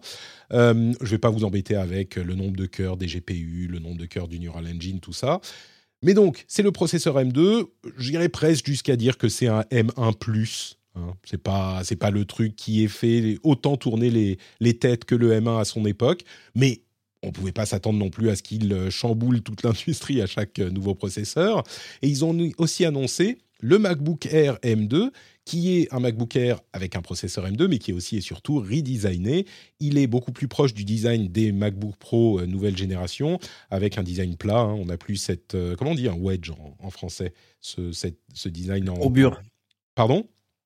Ah, cette courbure, peut-être? Oui, euh, pas courbure, mais enfin, oui, en triangle. Non, mais ouais, ouais c'est ça. Voilà, un MacBook qui est plat, qui fait 11 mm d'épaisseur, 1,2 kg, un meilleur écran, une meilleure webcam, etc., etc et un prix euh, un petit peu gonflé aussi quand même. Hein. Il fait 1500 euros minimum euh, en euros, donc à voir si ça vous intéressera, des nouvelles couleurs également. Il y a aussi un MacBook euh, Pro 13 pouces M2, celui qui a encore la Touch Bar. Ça c'est un petit peu bizarre comme produit, mais visiblement il plaît beaucoup. Ça ne, l'achetez pas en fait. Enfin, clairement, pas la peine. Trompez en cliquant sur ça quoi. Euh, mais oui, donc le, le, M2, le MacBook Air M2, c'est l'appareil que beaucoup de gens attendaient. Moi, j'avoue que je me disais, ah, il est peut-être temps de changer, de temps de changer mon MacBook Pro euh, qui a 5 ans. Euh, bon. Et puis j'ai vu le prix et je me suis dit, bon, bah. voilà. En fait, comme à peu près tout le monde. C'est-à-dire que, non, on est, en fait, il est au même prix aux États-Unis que l'ancienne génération. Mais chez nous, il a pris 50% de plus. Donc, euh, c'est un peu compliqué. non, il est un peu euh, plus cher que l'ancienne gêne, je crois. Hein. Il est 100, dollars de plus. Mais sans, mais sans, c'est sans TVA aussi, donc. Euh, d'accord, mais c'est pas très grave. Il est 100 dollars de plus. Tu attends à ce qu'il soit allez 150 euros de plus chez nous. Non, il est 500 de plus, enfin 400 de plus. Donc bon, voilà. non, en fait, je pense qu'il y a aussi cette, je pense que la, la volonté du prix, elle est liée par deux facteurs. C'est si vous le voulez vraiment, vous allez le payer parce qu'en fait, on va sans doute pas pouvoir en produire beaucoup avec euh, le contexte actuel général, tu vois. C'est peut-être ça, ouais. Euh, je pense que c'est plus ça en fait euh, l'idée. C'est pas une histoire de, tu vois, de conversion ou de quoi que ce soit. C'est, je pense qu'il y a, il y a cette problématique de de gérer aussi la pénurie. Et chez Apple, le moyen de gérer la pénurie, c'est de c'est en utilisant les marges. Et ça, c'est pas plus mal. Pas pour eux, en tout cas. Euh, moi, je trouve que c'est une bonne machine, pas à ce prix, mais c'est une bonne machine. Moi, tu sais, j'ai la, ben là, genre, on enregistre. Je suis sur la version, euh, la version euh, M1, moi, du, du MacBook Air, hein, la première génération. Alors, c'est le 8 cœurs 8 GPU. D'ailleurs, à noter que le M2 euh, de base est en 8 cœurs 8 GPU aussi. Hein. Le plus 2, c'est pour la version à 1800 euros. Hein. Mhm. On n'est pas sur celle à 1500. Donc, déjà, tu vois l'écart. Ça c'est une chose. Ils ont gardé dans la gamme le MacBook M1, le MacBook Air M1 euh, aux États-Unis, il est passé à 899 dollars, c'est-à-dire que sous la barre psychologique des 900, c'est-à-dire le prix des MacBook tout court de l'époque en plastique là, euh, qui était vraiment l'ordi euh, par excellence des étudiants, etc. Mmh Chez nous, en fait, ça a changé de prix. C'est-à-dire que si vous voulez, vous voulez acheter le MacBook Air M1, en fait, il est exactement au même prix que le MacBook Air M1 de l'année dernière. Puisqu'en fait, ils l'ont pas changé. Et pire que ça, il est en 8 cœurs 7 GPU et vous pouvez plus l'avoir en version 8 cœurs 8 GPU comme celui que j'ai. Donc, euh, en gros, c'est vraiment, il reste plus que l'entrée de gamme. C'est le SE, mais sans le prix du SE, quoi, en fait. Donc, euh, donc voilà, c'est à noter quand même ces petits, ces petits changements. Je pense que le M2 va apporter un gros boost de perf. Voilà, il faut mieux attendre le refurb, comme dit euh, Picard Flow, ou si comme moi vous avez la, la remise euh, éducation, euh, 10% de remise, c'est déjà, ça fait un peu moins mal. mais, euh, mais dans l'idée, bon, euh, le prix, euh, le prix là s'oublie pas en fait. C'est Ouais, ça le- la vraie on problématique. Et les couleurs assez décevant hein, quand même. Moi, je m'attendais à vraiment à ce qu'ils nous la jouent un peu iMac. Et en fait, pas du tout. Ils nous l'ont joué plutôt euh, Apple Watch quoi. C'est-à-dire que le bleu, les- c'est un midnight blue qui est tellement sombre qu'on dirait du noir. Quoi. noir. Ouais. Oui, c'est noir. C'est du blue navy, euh, black, euh, midnight, euh, je sais pas quoi. là. Enfin, c'est noir quoi. Ouais. Et il y a Donc, le, on voilà, l'a pas mentionné, mais il y a, on, on l'a pas mentionné, mais il y a le, le notch euh, Ouais. sur l'écran, bien sûr, comme c'est sur les nouveaux MacBook Pro, et le euh, MagSafe pour charger qui est de retour sur, euh, sur euh, MacBook Air. Ouais, c'est ça. Le MagSafe qui est de retour, qui libère du coup les deux ports, euh, les deux ports euh, USB-C quoi. Voilà, c'est la nouveauté. Et euh, il y a toujours la prise jack qui est là, étonnamment. Voilà. Eh bah oui, ça- non mais sur les ordinateurs, c'est bien. Et puis enfin, macOS Ventura, qui franchement, alors Stage Manager, on en a déjà parlé, c'est plutôt sympa sur euh, sur Mac aussi, même si c'est pas aussi important que sur iPad. Euh, Stage Manager, donc, on a euh, une ou deux fenêtres en centre d'écran et puis toutes les autres qui se décalent sur le côté en profondeur comme ça plutôt pratique pour gérer ces fenêtres. Et puis Passkey, qui est en fait l'implémentation des connexions sans mot de passe, euh, recommandée par la FIDO Alliance, à laquelle appartiennent euh, beaucoup d'autres euh, membres de l'industrie. En gros, c'est l'effort de l'industrie pour supprimer les mots de passe et on utilisera des, des, facteurs biométriques avec Touch ID, Face ID, ce genre de choses. En gros, ça génère un mot de passe sur votre appareil et vous, vous ne le voyez même pas. Donc, vous ne savez pas que vous pouvez pas le donner à quelqu'un en, vous en euh, en vous faisant avoir par une arnaque. Et euh, on peut Mhm. partager entre les différents appareils. En gros, ils promettent beaucoup de compatibilité, et de euh, portabilité de ces mots de passe parce que moi, la première chose à laquelle j'ai pensé, c'est Ok, c'est sympa cette histoire de mot de passe, mais si je perds mon iPhone, je peux plus me connecter aux, aux endroits auxquels j'ai créé un truc. euh, ouais, Bon, ouais. il y a des, des moyens de, de, de, de récupérer avec un. QR code, tu scannes pour ajouter un nouveau device, etc. ouais. C'est ça. Je me suis posé aussi la même question sur le fonctionnement, mais c'est la, la FIDO Alliance, donc euh, tout, tout, tout est prévu en fait. Euh, une petite chose aussi sur le nouveau macOS, c'est ce truc un peu ridicule, Continuity Camera. Enfin, ridicule et impressionnant à la fois. Euh, ils ont montré la possibilité d'utiliser la caméra de votre iPhone euh, sur Mac, c'est-à-dire que vous avez un petit accessoire qui se colle à votre iPhone. tellement pourries qu'en fait vous allez utiliser vos iPhones. C'est ça, c'est marrant. Ils ont même pas besoin en fait de faire de bonnes caméras sur Mac parce que euh, vous pouvez utiliser celle de votre iPhone. Donc maintenant c'est fini, euh, plus besoin de s'en soucier. Mais, mais là où c'est marrant, donc vous avez un accessoire. Pardon? Ils auraient pu enlever le notch du coup et enlever les caméras. C'est ça, plus besoin, plus besoin. Voilà. Euh, vous, vous avez cet accessoire qui vous permet d'accrocher votre iPhone en haut de votre écran comme une webcam, Euh, et donc ça vous, ça, ça- il est considéré, il est reconnu comme une webcam par votre Mac.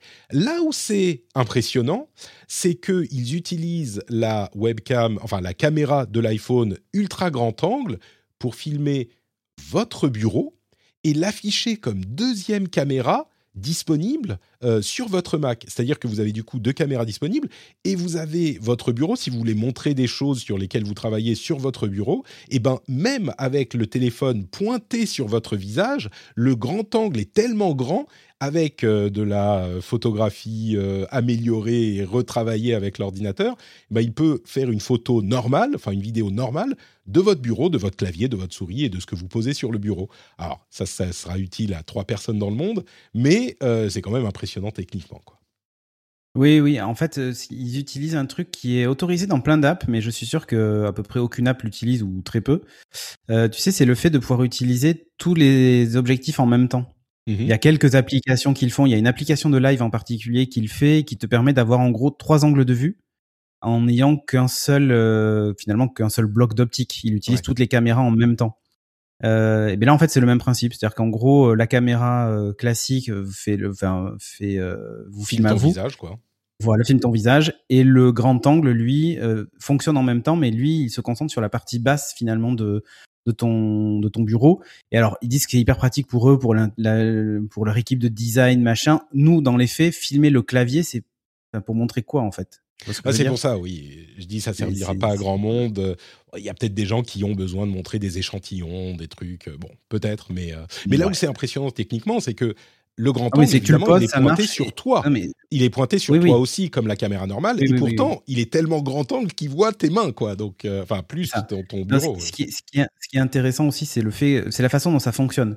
C'est-à-dire qu'on branche l'accessoire MagSafe, vu qu'il est NFC, en fait, il déclenche cette fonctionnalité. il se connecte à l'ordinateur finalement le plus proche. En fait, ils utilisent toutes les toutes les connectiques qu'ils ont mis en place, tu sais, euh, dans dans les iPhone 12, 13, etc. Et euh, du coup, c'est transparent pour l'utilisateur. C'est-à-dire qu'à partir du moment où tu as mis ton téléphone dessus, ça active la fonctionnalité alors que l'écran reste éteint de ton téléphone. Tu le poses sur ton écran et en fait, ça se connecte tout seul dès que tu ouvres une fenêtre Face ID, euh, enfin FaceTime, etc. ça, j'avais pas vu. C'est automatique. Euh, c'est pas mal. Voilà, et, et, et l'écran de ton téléphone reste éteint, donc ça consomme pas plus de batterie, etc. Mm. C'est 100% sans fil. C'est euh, la façon dont ça fonctionne, c'est voilà, c'est assez impressionnant, quoi pratique pour les gens qui font du streaming de, tu sais, de jeux de combat, par exemple. Euh, tu peux montrer ta manette en même temps. Tu vois, souvent, tu es dans une salle de réunion, on est à deux autour d'un PC ou trois avec euh, quelqu'un qui est à distance. Bah, tu mets ton téléphone, ça permet d'avoir un grand angle, d'avoir euh, le, fameux Stages qui te permet de, suivre les interlocuteurs qui parlent. Mm. Ça peut servir à ça, tu vois. Mais après, ça va s'arrêter là. Hein. Ouais. Et voilà, je crois que je crois qu'on a on est arrivé au bout. Euh, il y a des choses qu'on a ratées, bien sûr, mais euh, dans l'ensemble, je crois qu'on a à peu près tout couvert, finalement. Ouais, quasiment. Quasiment. Quasiment. Mais dans Ventura, bon, voilà, j'ai adoré la façon dont ils sont moqués euh, d'eux quand ils l'ont présenté sur le choix du nom. Oui, ils font ça chaque année. Hein, c'est, ouais, ouais. Non, mais là, là c'était quand même ah, l'équipe marketing qui a ouvert ses chakras. Enfin, c'était à mourir de rire. Non, on a pas, le jeu vidéo, vite fait, c'est le, le truc qu'ils nous présentent chaque année. Cette année, ils sont venus avec euh, Resident Evil, euh, c'est le 8. Village, ouais. Village. Ouais. Et euh, aussi No Man's Sky, lol. Et quand je vois ça, je me dis mais arrêtez en fait. Enfin, si c'est pas pour venir avec un truc sérieux, je trouve que c'est. Le truc, c'est qu'il y a une telle. Ça dessert le truc. Il y a une telle opportunité. Et moi, à chaque fois, tu sais, je, on en parlait dans le dans le Discord avec les amis pendant la, la Ils ont moyen de faire du console grade, hein, clairement. Mais il y a à chaque fois, moi, je disais, euh, enfin, c'est un, clown avec une moustache, tu vois, c'est ridicule quand, quand, Apple parle de, gaming. Mais il y a une opportunité. Euh, le gaming est énorme sur mobile, évidemment. Ils font des sommes d'argent qui, qui feraient pâlir d'envie n'importe quel euh, acteur de jeux vidéo traditionnel. Et, et, il y a une opportunité sur le Mac. Je me dis aujourd'hui, non, clairement, le jeu vidéo, c'est pas très sérieux sur Mac, mais un an, deux ans, trois ans, peut-être que les développeurs vont se dire, bah, mine de rien, il y a énormément de Mac dans le monde.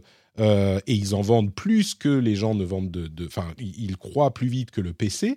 Euh, donc il y a une opportunité. Il y avait une époque où les euh, développeurs, une partie d'entre eux s'intéressaient au Mac. C'est moins le cas aujourd'hui. Peut-être que ça reviendra peut-être que euh, ça pourra revenir. Mais aujourd'hui, oui, moi, j'y crois pas trop. On n'a pas parlé aussi du fait qu'ils n'ont pas parlé de leur euh, casque de réalité augmentée qui s'attendait, on a, qu'on attendait peut-être, au moins l'OS. Bon, pas un mot, mais. Euh, ah oui, non, mais ça, j'ai un gros doute hein, sur ça. Oui, bon, peut-être un jour. Enfin, il est censé arriver. Hein, donc... Bon, oui, bah, bien sûr, bien sûr. Pas pour cette année, quoi. Pas pour.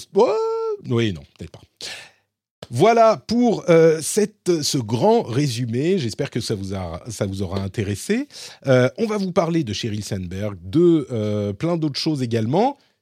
Mais avant, il faut bien sûr que je vous parle de Patreon. Vous savez ce que c'est Patreon? C'est le moyen de... Est-ce que vous êtes déjà dit dans votre vie, Patrick, il est sympa, je lui payerai bien un café. Hein? Un café, une bière, un sandwich, une voiture. Vous, vous pouvez. Eh bien, pour faire ça, vous allez sur patreon.com slash rdvtech, le lien est dans les notes de l'émission. Créer un compte, ça prend deux secondes. Vous euh, choisissez le niveau de soutien que vous voulez envoyer à l'émission Et après, eh ben, vous êtes chaque mois, chaque fin de mois, vous êtes facturé de la somme équivalente et vous envoyez un peu de sous à l'émission, à moi personnellement, et vous permettez à l'émission d'exister. C'est le moyen le plus simple, que dis-je C'est le moyen de soutenir l'émission. Et en plus de ça, vous avez des bonus plutôt cool comme euh, des contenus en plus, euh, des timecodes dans le flux privé. Euh, vous avez des émissions sans pub, sans même cette petite partie promo au milieu. Et vous avez surtout la satisfaction immense de vous dire moi je suis quelqu'un de bien. Parce que il y a plein de gens bien dans les auditeurs, mais parfois on n'est pas tout à fait sûr. Si vous vous posez des questions sur la qualité de votre moralité, vous pouvez vous dire, eh ben écoute, je vais. C'est un petit peu comme les merde, comment on appelle ça? Les indulgences, tu vois? Euh, à, une certaine époque, on pouvait acheter des indulgences à l'église, et là, tu te disais, bah ok, mais mes, mes péchés sont pardonnés. Bah là, c'est un peu pareil. Vous n'êtes pas sûr d'être quelqu'un de bien, vous mettez euh, un petit café dans le Patreon de Patrick, et là vous dites Ah ouais, aucun doute, euh, moralement je suis irréprochable. Moi je dis ça, après vous faites comme vous voulez, hein, si vous voulez avoir euh, une épée de Damoclès morale sur votre tête jusqu'à la fin des temps, vous pouvez.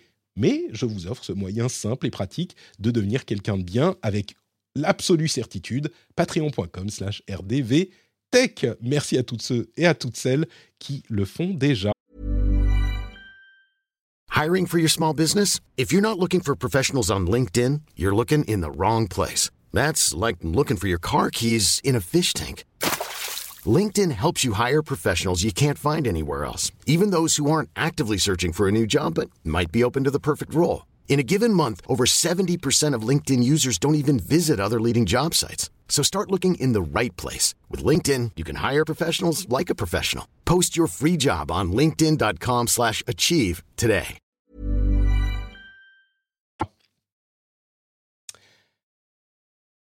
Alors Cédric, euh, Sheryl Sandberg a quitté, est en train de quitter euh, Facebook, enfin Meta. C'est incroyable. C'est alors bon, on plaisante, mais c'est carrément inattendu.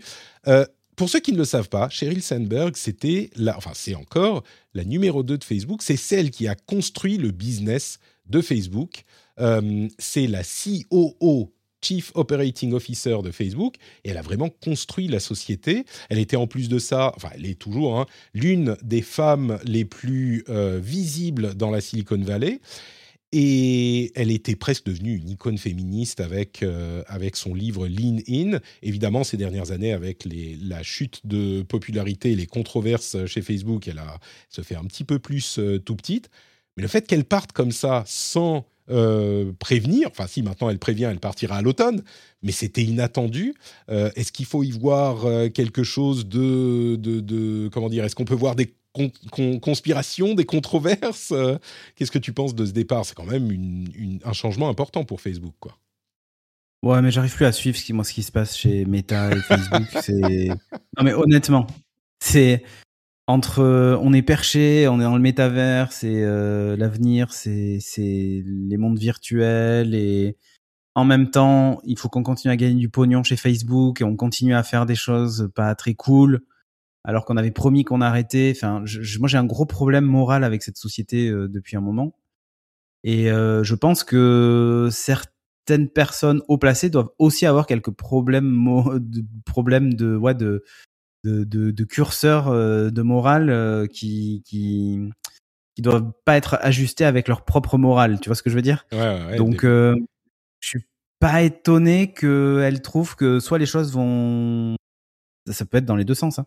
soit les choses vont pas dans le bon sens euh, pour elle, c'est-à-dire que soit ça va pas assez vite, soit au contraire ça va beaucoup trop loin et que elle sent arriver le moment où Meta va peut-être faire pchit et que bah il est temps peut-être de partir en fait. Euh, pchit parce que ben euh, la vision, parce que toutes les questions même éthiques que ça peut poser. Euh, enfin bon, je, je, c'est tellement, on est tellement sur un sujet qui qui touche à l'humain de manière générale que et aux relations entre humains que c'est hyper touchy. C'est un gros imbroglio, tu vois. Enfin, je pense qu'elle est j'ai la sensation qu'elle se dit bon, s'il y a un moment où il faut partir, c'est peut-être maintenant, et peut-être pas attendre. Mais il y a plein de facteurs. Hein. Il, y a, le fait, tu le disais, les, histoires de métavers. Zuckerberg est en train de prendre la société dans une direction très différente. Euh, ils ont des problèmes en bourse parce qu'ils ont perdu des euh, utilisateurs pour la première fois depuis de leur histoire. Euh, ils ont, enfin non, c'est pas la première fois de leur histoire, pardon, mais, clairement il y a une, chute de la, valeur boursière, les gens y croient moins. Elle, elle, invoque un burn-out, ce que je peux tout à fait imaginer. Enfin, ça fait quoi, presque 15 ans qu'elle est chez Facebook et elle a vraiment construit le business. Alors on pourrait se dire des problèmes de morale, effectivement c'est elle qui a construit tout le business pub, hein, donc euh, c'est elle qui en est responsable, mais peut-être qu'elle s'en sent responsable, c'est possible. Elle voit Zuckerberg, qui est la moitié technologie, la moitié ingénierie de la boîte, prendre la boîte dans une direction différente. Euh, il y a peut-être un moment où elle se dit, bon, bah, c'est une autre étape de Facebook, enfin de Meta. Moi, j'ai fait ce que j'avais à faire, ça commence à être la, la merde. Euh, elle a aussi, elle s'est remariée. Il est, je me demande si elle n'a pas des enfants euh, dans son nouveau mariage, donc elle se dit c'est bon, j'ai assez bossé, euh, je vais aller sur mon yacht, m'occuper de ma famille, euh, j'en ai marre, et ça serait tout à fait compréhensible qu'une personne, après 15 ans de boulot acharné, après avoir construit tout ce qu'elle a construit, se dise ça va. Il y a certaines personnes qui évoquent peut-être une, une carrière en politique. Bon, peut-être. clairement, Facebook, enfin Meta encore, j'arrive pas à dire Meta, est, pas le mieux placé au niveau de l'image en ce moment, mais peut-être. Euh, bon, je, en tout cas, ce qui est sûr, c'est que c'est un, gros changement pour Facebook euh, et pour Meta. Elle a un remplaçant, euh, Javier Olivan, qui semble-t-il va prendre un petit peu moins de place. Il y avait une sorte de triumvirat à la tête de la boîte. C'était donc Zuckerberg, Sandberg et Nick Craig, je crois, Craig ou Craig, qui s'occuper de tout ce qui était légal. C'est genre euh, Zuck et, et Sandberg, ils veulent pas s'occuper des relations avec les départements de justice et les gouvernements. Ils disaient ok, bon, toi tu vas t'en occuper, euh, tu es à la tête de la boîte aussi. Euh, bon, là il reste, il reste que que ces deux-là. C'est surprenant et en même temps pas si surprenant ça parce que je comprends qu'elle en est marre quoi. Bah oui. Euh, donc ça, c'était Sheryl Sandberg qui part. Entre parenthèses, on a, entendu des rumeurs selon lesquelles Facebook serait en train de préparer un produit publicitaire euh, avec quasiment zéro tracking, euh, ce qui est peut-être pas inattendu vu les, réglementations qui sont en train de, de popper un petit peu partout comme le RGPD.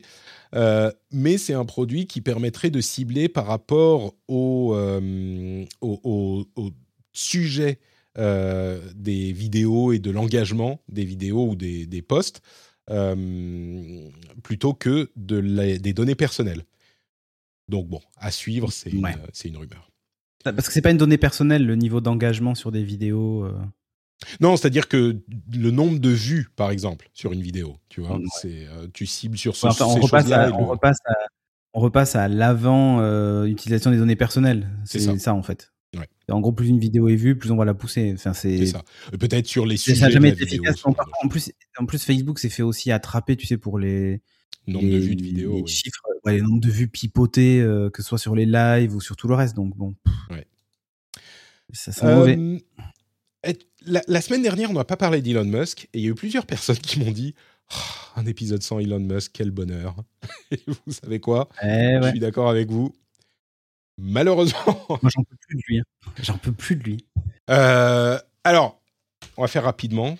Euh, Musk a euh, envoyé une lettre d'avocat à Twitter qui déclare que le fait qu'il n'ait pas donné des informations justes sur le nombre de bots constitue une rupture claire de leur contrat d'accord pour la vente de Twitter et qu'il se réserve le droit de ne pas acheter Twitter.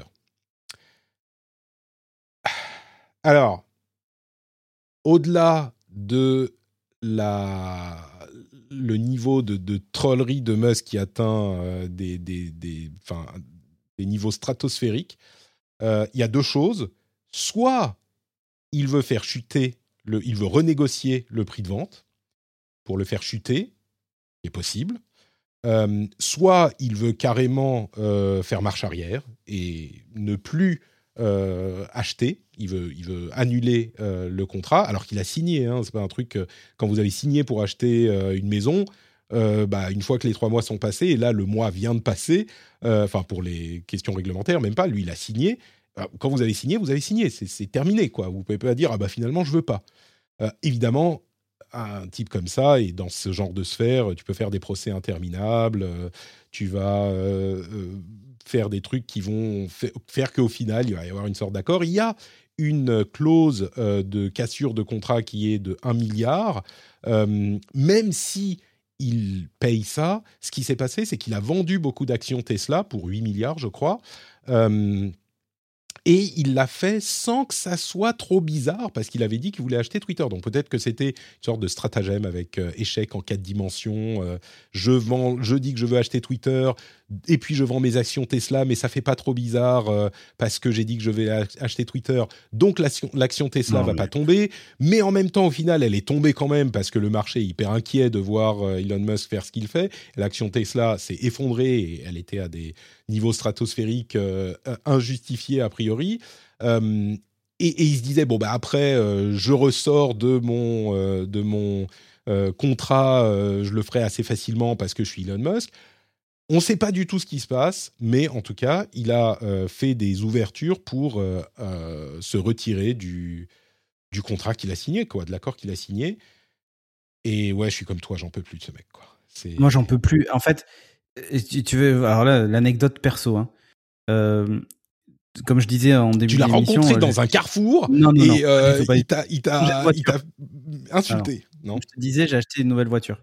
Et j'ai hésité avec une modèle 3. Hmm. Alors, bon, le fait que le prix augmente m'a a, décidé à ma place, mais pas que. Euh, c'est-à-dire que je me suis dit, mais est-ce que j'ai vraiment envie de donner de l'argent à, ce gars-là? Parce que quand il fait de la politique dans ses tweets, je n'en peux plus de lui, en fait. Enfin, hmm. je, je... En fait, j'ai, on a compris que c'était euh, que maintenant, euh, euh, à cause de la gauche américaine qui s'était extrémisée vers la gauche, lui, du coup, il avait, alors qu'il n'a pas changé de position, il était devenu euh, full républicain trumpiste, tu vois, mais euh, que c'est pas de sa faute en plus, c'est la faute vraiment de la gauche qui le pousse à ça, euh, tu vois. Enfin, tous les trolls qu'il fait sur les sur sur on s'appelle sur les, les, causes à défendre, machin et tout ça, j'en peux plus de lui en fait. Mm. il, il est c'est un c'est un, mec. Autant autant je l'admirais en tant qu'entrepreneur et il avait une vision, etc. Euh, l'image qui s'était construite, tu vois, du geek entrepreneur machin, euh, tu vois, le fait que bah soit un fou de cyberpunk, de machin, tu vois. Ouais, c'était Tony Stark quoi. génial. mais sauf que, eh ben il y a ce côté, euh, il y a ce, il y a, y a, un côté détestable en lui. Euh, et, et, pour moi, bah, malheureusement, ça prend le pas sur tout le reste. Et, et typiquement, je, je, ne veux plus entendre parler de ce gars, quoi. Enfin, j'en peux plus d'entendre jour et nuit. C'est horrible c'est plus possible, quoi. Comme le dit Cassim, c'est Tony Stark, mais il bosse pour Hydra, en fait. Euh, ouais, c'est ça. c'est what if euh, Tony Stark euh, était dans Hydra et pas dans les Avengers, quoi, tu vois. Ouais, ouais. C'est bon. Je suis assez d'accord. Il est vraiment, comme on dit, c'est un troll, un troll qui qui fait ressortir les pires côtés de l'utilisation des réseaux sociaux. Et, là, bon, au-delà de, de, de, la personnalité du, du type, bah, le fait qu'il euh, commence à faire des ouvertures pour dire euh, non non vous m'avez menti euh, alors que ces histoires de bots enfin c'est un prétexte je sais qu'il y a des gens qui vont défendre en disant des robots en plus tu sais. ça fait drôle. il y a une question quel est le pourcentage de bots sur sur Twitter? ouais et il y a des gens qui vont dire ah oui mais alors peut-être que est-ce que Twitter a menti mais c'est un prétexte. C'est tellement clairement un prétexte c'est quand tu sais on a l'impression qu'on doit réexpliquer pourquoi la Terre est ronde tu sais mais, alors, attends, c'est pas, moi, je, quand je regarde, euh, je vois très très loin. Ok, alors, alors 1 plus 1, ça fait combien? On repart à la base. Bref. Bon, voilà, on a fait notre petite partie Elon Musk. Euh, non, mais, mais, clairement, ça, la vraie problématique, c'est que il joue à l'idiot. Et, tu te dis, mais soit il est vraiment con à ce point, mais c'est pas possible en fait. Ah bah, ce qui est clair, c'est qu'Elon Musk est pas con. Hein. Ça, il y a non, bien aucun doute là-dessus.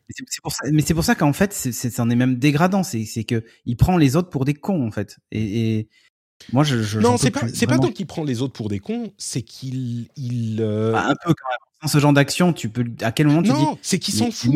c'est qu'il est, c'est que c'est un mec qui est tellement riche qu'il n'y a aucune conséquence qui peut le toucher. C'est ça qui est horripilant. Tu vois, il dit mais je m'en fous, je fais ce que je veux. Il y a, ah, je dis que je, je tweete ça, ça a des, des, tu sais qui me fait penser? Je regarde The Boys en ce moment, c'est Homelander dans The Boys, mais pas avec des super pouvoirs, avec de l'argent. Mais vraiment, c'est ça. Ouais, ouais, non, mais c'est un peu ça. c'est ça. Genre, on lui refuse un truc, du coup, il devient. Euh, ouais. il, fait, il, fait, son, son tantrum, euh, il tape des pieds, il, il, est tout énervé, il fait Ah ouais eh ben, Dans ce cas, je vais acheter Twitter. Un montage photo de Homelander avec la tête de Elon Musk, tu vois. ça lui plaît. Je vais le poster sur Twitter. Ah, très bien. possiblement que. Très bien, saison 3 de The Boys d'ailleurs. Bah oui, oui. Euh, bon, euh, en parlant de gens un petit peu détestables, euh, un truc inattendu, vous vous souvenez, on parlait de la loi qui a été votée au Texas et en Floride d'ailleurs, qui interdirait aux réseaux sociaux de censurer quelque opinion que ce soit. Et en gros, hein, c'est une loi qui imposerait, c'est une loi qui a été votée par des républicains, qui interdirait aux réseaux sociaux de censurer Donald Trump. Elle avait été, les réseaux sociaux, les géants de la tech, sont pourtant pas nos meilleurs amis en ce moment, euh, ont demandé une injonction contre cette loi, c'est-à-dire ils font un procès et ils veulent qu'elle ne soit pas applicable le temps que le procès se termine. Une cour de justice euh, au Texas, enfin, pour le Texas avait décidé, si, si, elle doit s'appliquer jusqu'à la fin du procès. Et donc, la question est remontée à la euh, Cour suprême américaine.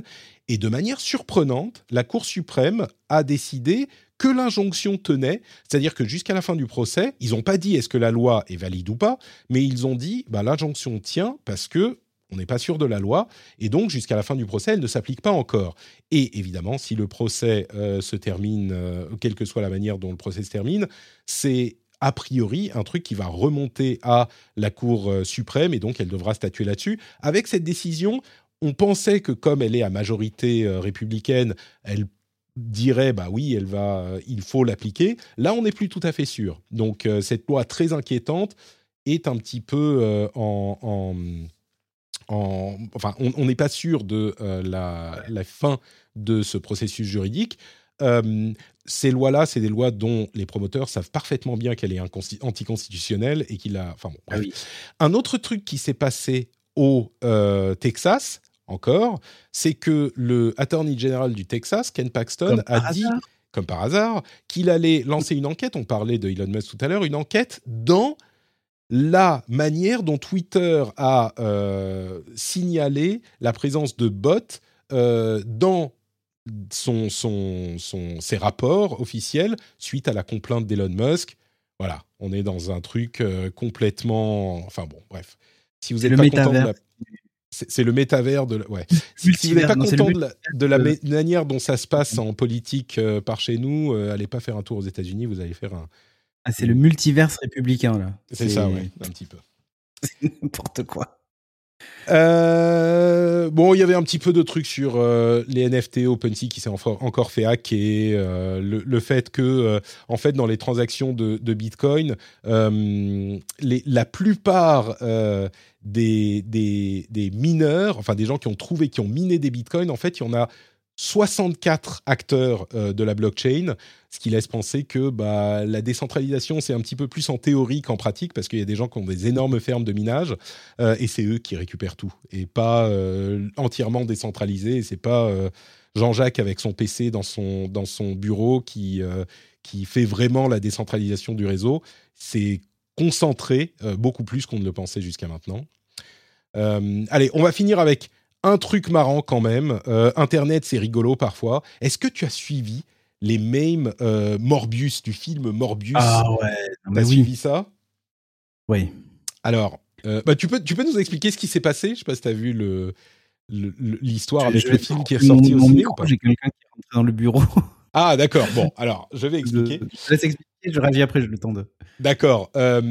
Euh, en fait, euh, le film Morbius, qui est un film euh, Sony dans l'univers de Spider-Man, est sorti il y a quelques semaines et a complètement raté sa sortie. Il a fait un petit peu d'argent, mais beaucoup, beaucoup, beaucoup moins que ne l'espérait Sony.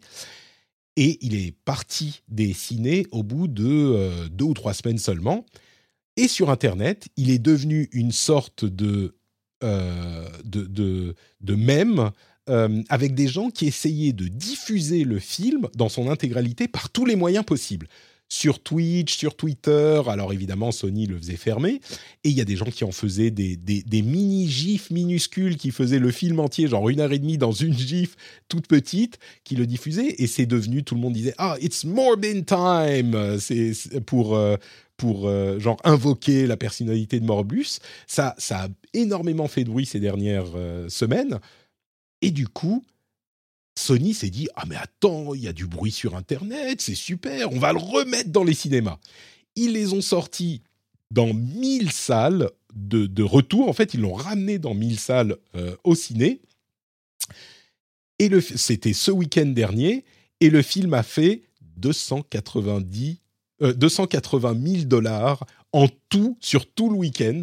C'est-à-dire qu'il a ramené genre 270 euh, euh, dollars par salle personne n'est allé le voir évidemment. Et donc euh, Sony s'est bien ridiculisé et ce pauvre Jared Leto qui incarne le personnage Morbius doit avoir un petit peu honte. Voilà, c'est ce qui s'est passé avec Morbius. J'ai trouvé ça très très drôle. Le film est nul. Bah, bah, alors moi je l'ai pas vu. Et pour que moi je vois pas un film Marvel. les critiques sont, sont, sont, Enfin, c'est horrible quoi clairement. Euh, mais mais c'est très drôle que tu vois la, grosse. C'est un misread complet de boomers dans des, euh, dans des bureaux, tu sais, à Hollywood qui se disent Attends, on en parle sur Internet. Euh, vite, vite, remettons-le dans les salles. 270 dollars par salle. Il y a quand même des gens qui sont allés le voir, du coup. Mais. Oh là là. J'ai trouvé ça drôle. Et, c'est vraiment l'exemple parfait que le piratage sur Internet n'est pas du tout équivalent à des, tu vois, du, du, vol ou des, l'équivalent de, de, euh, bah de place au ciné, quoi. Parce que là, ça n'a, clairement, ça s'est pas converti. Alors qu'il était diffusé en live partout. Le film, c'était, c'était très drôle. Voilà pour euh, Morbius et pour la fin de notre émission. Le rendez-vous Tech. Euh, merci Cédric d'avoir été avec moi et de nous avoir aidé à décortiquer cette, euh, cette conférence euh, WWDC d'Apple. Est-ce que tu peux nous dire où on peut te retrouver si on veut un peu plus de Cédric Deluca oh bah, Le plus simple, c'est sur Twitter. Twitter.com slash Cédric Deluca avec le chiffre 2 à la place du 2 Lucas. L-U-C-A. Voilà. Magnifique, merci Cédric. Pour ma part, c'est Notepatrick partout. Vous avez notepatrick.com pour tous les liens vers tout ce que je fais, y compris le Discord, où on passe de bons moments. Euh, si vous voulez commenter, par exemple, les euh, conférences de, du faux E3 du jeu vidéo, je suis sûr qu'on aura des threads pour commenter tout ça. Euh, vous avez... E Pardon? Du Note E3. Du Note E3, exactement il y a aussi la newsletter que vous pouvez retrouver. Euh, il y aura plein de descriptions et d'explications et de vidéos sur euh, cette WWDC et d'autres choses, hein, bien sûr, la veille tech. Euh, vous pouvez vous abonner à la newsletter sur notepatrick.com et sur, bah, vous avez les liens vers tout, y compris le Patreon, patreon.com slash rdvtech. Si, comme je disais tout à l'heure, vous voulez avoir la certitude totale d'être une personne moralement incorruptible, bon j'exagère peut-être un tout petit peu, vous pouvez me payer un café ou une glace, tiens, il fait un peu chaud, vous pouvez payer une glace sur patreon.com slash rdvtech. Merci à ah tiens, je voulais rajouter un truc, puisque Poppy le, le, rappelle, mais c'est vrai que ce week-end, bon pour ceux qui nous suivent en live surtout, parce qu'en podcast serait peut-être trop tard, mais 10, 11, 12, sur la chaîne du studio Renegade, on organise un événement caritatif pour la lutte contre la mucoviscidose. Donc, on va streamer pendant 48 heures. Moi, je m'occupe du matin, de 5h à 7h du matin. Hein. Euh, voilà. Du coup, si vous voulez venir euh, faire un coucou et euh, pourquoi pas lâcher un euro, voilà, c'est pour la bonne cause. Super. Studiorenegade.fr. Qu'il y aura des liens sur ton compte Twitter. Top. Ça, exactement. Et bah, si vous êtes Patreon, on se retrouve pour l'after show. Et puis sinon, on se retrouve dans une semaine pour un nouveau rendez-vous. Rendez-vous tech. Merci à vous tous. À très vite. Ciao, ciao. Ciao.